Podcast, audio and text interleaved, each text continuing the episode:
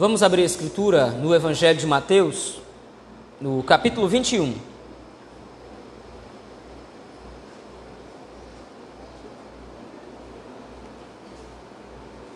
Evangelho de Mateus, capítulo 21.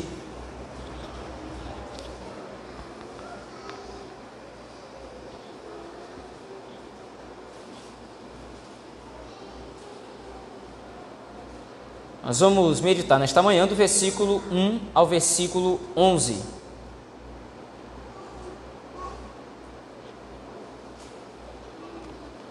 Evangelho de Mateus, capítulo 21, versículos do 1 ao 11. Se nos diz a palavra do Senhor. Quando se aproximaram de Jerusalém e chegaram a Betfagé, ao Monte das Oliveiras, enviou Jesus dois discípulos, dizendo-lhes: Ide à aldeia que aí está diante de vós, e logo achareis presa uma jumenta, e com ela um jumentinho. Esprendei-a e trazei-nos. E, se alguém vos disser alguma coisa, respondei-lhe que o Senhor precisa deles, e logo os enviará. Ora, isto aconteceu para se cumprir o que foi dito por intermédio do profeta: Dizei à filha de Sião: Eis aí te vem o teu rei, humilde, montado em jumento, num jumentinho, cria de animal de carga. Indo os discípulos e tendo feito como Jesus lhe ordenara, trouxeram a jumenta e o jumentinho. Então puseram em cima dele as suas vestes, e sobre elas Jesus montou. E a maior parte da multidão estendeu as suas vestes pelo caminho, e outros cortavam ramos de árvores, espalhando-os pela estrada. E as multidões, tanto as que o precediam como as que o seguiam, clamavam: Hosana ao filho de Davi. Bendito o que vem em nome do Senhor. Hosana nas maiores alturas. E entrando ele em Jerusalém, toda a cidade se alvoroçou. E perguntavam: Quem é este? E as multidões clamavam: Este é o profeta Jesus, de Nazaré, da Galileia. Amém. Vamos orar ao Senhor nosso Deus. Pai Todo-Poderoso, obrigado, Senhor Deus, pela leitura da tua palavra. Agora nós te rogamos e clamamos que o Senhor nos abençoe, ó Deus, com a tua palavra explicada para nós. Pastoreia, Senhor Deus, o nosso coração. Nos ajuda, ó Pai. É isso que nós te rogamos em Cristo Jesus, teu Filho. Amém. Meus irmãos, como nós já temos visto, essa sexta sessão do Evangelho de Mateus, que vai até aproximadamente o capítulo 26 desse Evangelho, trata especificamente da oposição que o Messias deverá sofrer pela publicação do reino. Nós vimos isso mais especificamente no começo do capítulo 19, quando os fariseus atentam contra Cristo, isto é, eles tentam se colocar numa posição contra o Senhor, contra os seus ensinamentos. Apesar então de Mateus ter feito um recorte no capítulo 20 e no capítulo 21, pelo menos nesse início do capítulo 21, nós precisamos ter isso ainda em mente. Os fariseus estão representando, os fariseus, os escribas e outros personagens da narrativa, eles estão se colocando contra Cristo, de maneira que eles querem impedir que o reino dos céus seja de fato publicado. Só que, para que Mateus então demonstre a oposição contra Cristo, é necessário que ele demonstre por que, que Cristo agora está sofrendo essa oposição. E então Mateus precisa deixar ainda mais claro quem Cristo de fato ele é. E aí então Mateus vai construir agora, nesse capítulo 21 especificamente, uma narrativa muito peculiar, porque lembre, desde o final do capítulo 20, quando o Senhor Jesus Cristo avisou os seus discípulos que o tempo da sua crucificação estava se aproximando, Mateus então vem trazendo cada vez mais essa ideia de que a morte de Cristo está se aproximando. Só que com isso, Mateus não está querendo trazer para o seu público uma ideia triste de que Cristo está morrendo. Porque lembre, a última parte do aviso que Cristo dá, desde o capítulo 16, é que ele seria morto, aliás, ele seria primeiro entregue aos principais sacerdotes e escribas, então ele seria açoitado, morto e crucificado. Mas, ao terceiro dia, ele ressuscitaria. Ou seja, Cristo está demonstrando claramente que a obra que ele veio executar alcança o seu ponto máximo nessa fase, mas essa fase ela não termina com a derrota de Cristo. Muito pelo contrário, termina com a vitória de Cristo sobre a morte quando ele ressuscita. Então veja, a perspectiva de Mateus aqui agora, quando ele vai narrando a entrada de Cristo em Jerusalém, a partir desse capítulo 21, Cristo já entrou nessa última semana. Aqui, nesse texto, como nós, nós vamos ver posteriormente, no domingo que vem, Cristo entra em Jerusalém no domingo. Então, no domingo seguinte, segundo a narrativa, ele vai ser ressuscitado, ele vai morrer na sexta-feira e então no domingo ele vai ser ressuscitado. Mas agora então, no capítulo 21, Mateus traça detalhadamente esse caminho de Cristo até a cruz através das imagens que ele vai construindo a partir das narrativas. Nesse capítulo 21, especificamente no texto que nós lemos, nos versículos de 1 a 11, Mateus sustenta a argumentação dele com base em dois pontos. Uma profecia que ele vai citar, dizendo que havia se cumprido através do Senhor Jesus Cristo ou no Senhor Jesus Cristo, e ao lado dessa profecia, Mateus demonstra a reação da multidão ao ter visto Cristo entrar na cidade de Jerusalém. Veja aí, volte seus olhos ao texto mais uma vez comigo, por favor. Quando eles se aproximam de Jerusalém, como diz aí o verso 1, especificamente no Monte das Oliveiras, e veja, é interessante porque nas narrativas bíblicas é a partir do Monte das Oliveiras que, que o Senhor publica o seu reinado. Então, a partir dos, do Monte das Oliveiras, agora, o Monte das Oliveiras é visto como marco zero para o início da publicação do Reino dos Céus. Então, veja, ele diz: quando eles se aproximaram de Jerusalém e chegaram a Betfagé, no Monte das Oliveiras, o Senhor Jesus Cristo dá uma ordem. Vão até determinado lugar, a uma aldeia, e lá vocês vão encontrar uma jumenta e o seu filhote, o seu potro, o seu jumentinho. Vocês vão pegar essa jumenta e esse jumento vocês vão trazer para mim, para que eu possa então montar sobre elas. E veja, apesar disso parecer um fato aleatório, que demonstra naturalmente a onisciência do Senhor Jesus Cristo em já saber que em determinada aldeia os discípulos encontrariam um jumento ou uma jumenta e o seu filhote. Apesar disso apontar aqui e parecer um fato completamente aleatório, Mateus interpreta de uma maneira completamente diferente. Veja, ele diz claramente isso no versículo 4. Isso aconteceu para se cumprir o que foi dito por intermédio do profeta. Então veja, aquilo que o profeta emitiu no Antigo Testamento, mais especificamente aqui, essa profecia é uma profecia que se encontra no livro de Zacarias, no capítulo 9, no versículo 9. Aquilo que foi profetizado por Zacarias lá atrás não tem cumprimento somente no momento em que Deus salva o seu povo de outras nações, que é o contexto da profecia. Zacarias agora está olhando para o povo de Israel e vê que o povo de Israel está sendo ameaçado por diversos outros povos, diversas nações agora, a Síria, a Babilônia e outros povos querem oprimir Israel.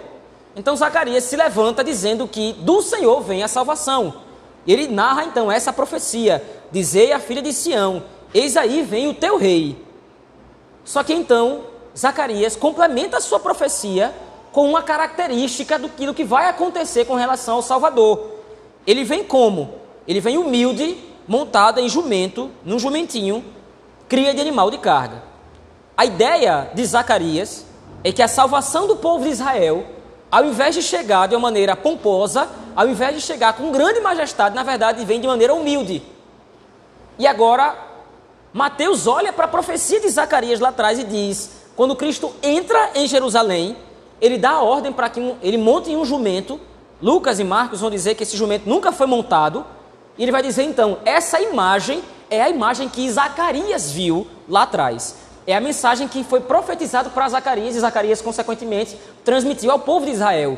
Aquele rei que foi profetizado pelo profeta lá atrás é o Senhor Jesus Cristo. Então veja, para Mateus agora, exortando o seu público, precisa ficar claro a ideia de quem Cristo é. E veja, ele já havia dito que Cristo é rei lá atrás. Mas qual é o ponto? Lembre-se, Mateus está narrando os momentos finais de Cristo. Então, para Mateus, o ponto central da descrição dessa narrativa não é somente demonstrar de outra forma que Cristo é rei, mas ele é rei a despeito do que está para acontecer com ele, ou melhor, por causa daquilo que está para acontecer com ele. Ele não é um rei segundo os homens, ele é um rei da parte do Senhor E esse rei vem para salvar o seu povo através do seu sacrifício. É em Cristo, na sua entrada em Jerusalém, que fica notório, tanto para essa multidão que está vendo ele entrar, quanto Mateus agora registra essa mesma imagem para a igreja do Senhor. O Salvador de fato veio. É interessante como os contextos eles se aproximam. Como disse antes, o contexto do povo de Israel no livro de Zacarias era um contexto de opressão. O povo estava debaixo do império assírio, debaixo do poder do império babilônico, debaixo do poder desses impérios, agora sendo oprimido, estavam numa terra estranha, não podendo adorar ao Senhor na terra da aliança, não podendo prestar culto ao Senhor, como foi prescrito e determinado no Antigo Testamento, porque o povo se rebelou contra Deus, pecou contra o Senhor, e agora o Senhor estava disciplinando o povo por causa disso. Então o contexto é de opressão, mas nesse contexto de opressão, Zacarias se levanta para dizer que o Salvador está prestes a chegar. Ora, esse é o mesmo contexto, guardadas as proporções aqui naturalmente, mas esse é o mesmo contexto que a igreja está vivendo agora, no contexto do, do Evangelho de Mateus. Ele está escrevendo para uma igreja que está debaixo do Império Romano, sendo oprimido pelo Império Romano, não podendo cultuar a Deus abertamente, livremente, sob o risco de morte até. Mas veja, a mesma mensagem de Zacarias é a mensagem que Mateus agora está, está transmitindo. O Salvador de fato havia chegado aquele que libertaria o povo da sua opressão, aquele que libertaria o povo do seu cativeiro, havia entrado pelas portas de Jerusalém.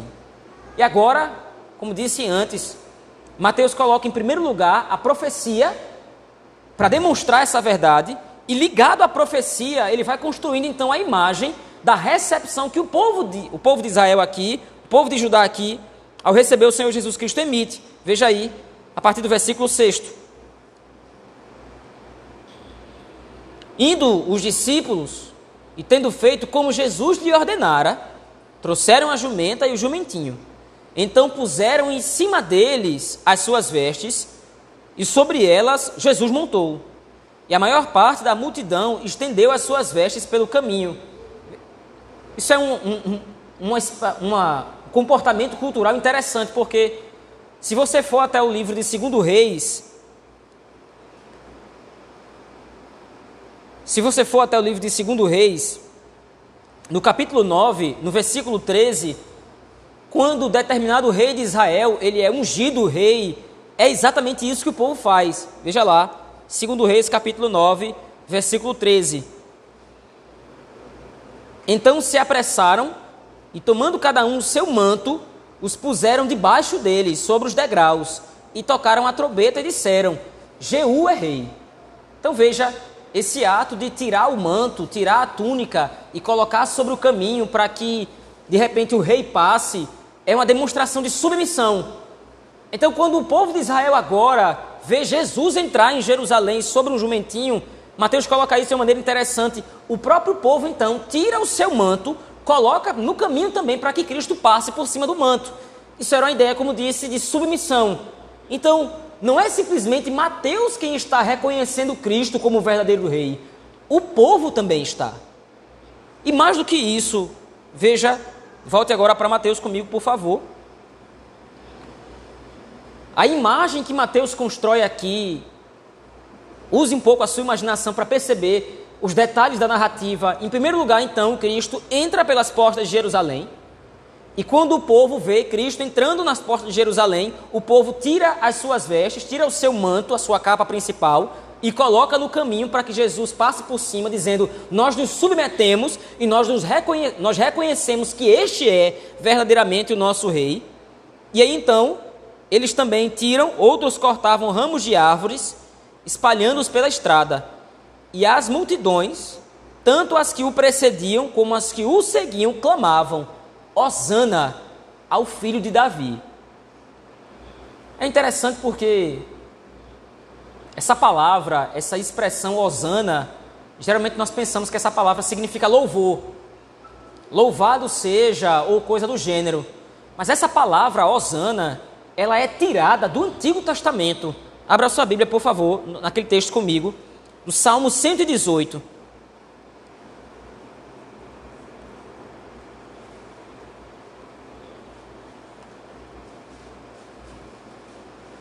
Lá no Salmo 118, no versículo 5. Aliás, no versículo 25. Salmo 118, no versículo 25. Veja como começa esse versículo. Ó salva-nos, Senhor, nós te pedimos. Ó Senhor, concede-nos prosperidade. A palavra Osana é extraída exatamente do início desse versículo 5. Osana em hebraico, e consequentemente Mateus escreve em, em grego, mas a mente dele está nesse texto, Salmo 118. A palavra Osana, ela significa salva-nos. Então, Osana, quando o povo clama lá no livro de Mateus, no Evangelho de Mateus, quando Cristo entra em Jerusalém e o povo clama Osana, não está simplesmente louvando a Cristo, está pedindo que Cristo salve. Mais uma vez, qual é a imagem que Mateus coloca? O povo está reconhecendo Cristo como Salvador. E aí você tem as duas imagens aqui agora. Cristo ele é o rei de Israel, o rei legítimo de Israel, e ele é também o Salvador de Israel. Por que, que essa imagem é tão interessante e Mateus registra isso? Se você ler com calma, todo o Salmo 118 é um pedido de salvação na parte do Senhor o salmista clama a Deus que o salve da opressão. O salmista clama a Deus que o liberte de cargas. O salmista clama a Deus que de fato salve-o. E agora então Mateus usa esse salmo para expressar como foi que as multidões receberam a Cristo como seu Salvador. Não somente o versículo 25 do Salmo 118, mas o versículo 26 também está presente aqui agora na citação que Mateus faz do Antigo Testamento. Osana ao filho de Davi, bendito o que vem em nome do Senhor. Mais uma vez, então, Osana nas maiores alturas. Entrando ele em Jerusalém, toda a cidade se alvoroçou e perguntavam: Quem é este? E as multidões clamavam: Este é o profeta Jesus, de Nazaré, da Galileia. Veja necessário que nós entendamos aqui então o que Mateus quer nos colocar. Quando Cristo entra em Jerusalém, ele entra para ser morto. Como disse antes, ele não está entrando em Jerusalém agora para se dirigir ao templo e para que lá então ele seja ovacionado como rei. Apesar dele já estar sendo aqui agora. Mas ele entra em Jerusalém para ser sacrificado. O processo através do qual Cristo vai promover a salvação do povo não tem nada de glorioso. Do ponto de vista espiritual, é claro que tem, porque é a salvação do povo, é o cumprimento das profecias do Antigo Testamento. Então, certamente isso é glorioso aos nossos olhos, mas do ponto de vista estético, do ponto de vista externo, não há nada de bonito que vai acontecer com Cristo. Muito pelo contrário, ele vai ser escarnecido, ele vai ser zombado, ele vai ser açoitado, ele vai ser humilhado das maneiras mais terríveis e cruéis possível. Então, agora, quando Mateus começa a narrar a entrada de Cristo em Jerusalém, tanto o leitor quanto o público original que viram essa cena e entenderam o que estava acontecendo, de repente poderiam começar a pensar e começar a encher o coração de tristeza, Cristo está entrando em Jerusalém e o povo sauda, o saúda, é o nosso rei, é o filho de Davi, é ele que vai nos salvar, é ele que vai nos libertar, mas como é que ele vai fazer isso? Ele vai ser morto. E é estranho isso porque na igreja do Senhor, a imagem de Cristo entrando em Jerusalém não deve ser entendida com tristeza, deve ser vista com alegria. Quando Cristo entra em Jerusalém, ele está proclamando agora a sua obra, está proclamando que ele é o rei de fato de Israel, mas ele está proclamando a libertação do povo de Israel, está proclamando a libertação da sua igreja da opressão dos inimigos. Ninguém podia salvar a igreja, ninguém podia libertar o povo. Mas agora, o rei chegou de fato, e através do seu sacrifício ele vai libertar o povo. Mas nós não podemos também fugir ao fato de que quando Mateus escreve o evangelho e envia esse evangelho para a igreja de Roma, que estava sendo perseguida, perseguida, isso já havia acontecido, Cristo já havia morrido, Cristo já havia ressuscitado. Naturalmente, então, Mateus está descrevendo para a igreja a fonte da esperança que a igreja deve ter. Da primeira vez que Cristo entrou em Jerusalém, como rei, ele entrou para ser morto e sacrificado. Mas Cristo promete que haverá de voltar. Ele vai entrar em Jerusalém novamente. Só que dessa vez ele não vai mais ser sacrificado. Quando Cristo retornar pela segunda vez, e entrar pelas portas da Jerusalém, entrar pelas portas da criação, ao invés de ele se dirigir para a cruz do Calvário, onde vai ser morto ou onde seria morto, agora sim ele vai se dirigir para o seu trono, de onde vai demonstrar que ele de fato é este rei que salvou o seu povo. Essa é a mensagem que Mateus direciona para a igreja no primeiro século e, consequentemente, essa é a mensagem que nós precisamos nos lembrar meus irmãos. Isto porque, como nós já temos orado, inclusive, a igreja do Senhor tem sido oprimida nesse mundo. Assim como o povo de Israel no período de Zacarias, assim como o público primeiro que Mateus, para quem Mateus escreveu no primeiro século, a igreja do Senhor hoje também está sendo perseguida. E o que é que nós aguardamos? O que é que nós esperamos que aconteça? Nós esperamos libertação. O Senhor já nos libertou do poder condenatório do pecado, isto é, o pecado não tem mais o poder de nos condenar, nós já estamos salvos em Cristo Jesus, mas nós estamos então aguardando que essa libertação aconteça em todos os sentidos, inclusive a libertação do sofrimento que o mundo causa na igreja hoje. Em outras palavras, nós estamos aguardando que Cristo entre novamente pelas portas de Jerusalém. Nós estamos esperando que o Senhor mais uma vez retorne a esse mundo. E como disse antes, e aqui eu concluo com isso, quando o Senhor retornar, o cântico de o cântico, a expressão de clamor que o povo direcionou para Jesus Cristo quando ele entrou em Jerusalém, vai se transformar no cântico de vitória. Quando o povo em Jerusalém viu Cristo entrar, clamou: Salva-nos, Senhor. Hosana ao filho de Davi. Mas quando Cristo retornar, a expressão de clamor vai se transformar no cântico de vitória. E nós clamaremos ao Senhor: Hosana ao filho de Davi. Bendito que vem em nome do Senhor. Quando Cristo retornar novamente, não será para ser humilhado mais, mas para publicar e declarar a salvação que ele executou em favor do seu povo.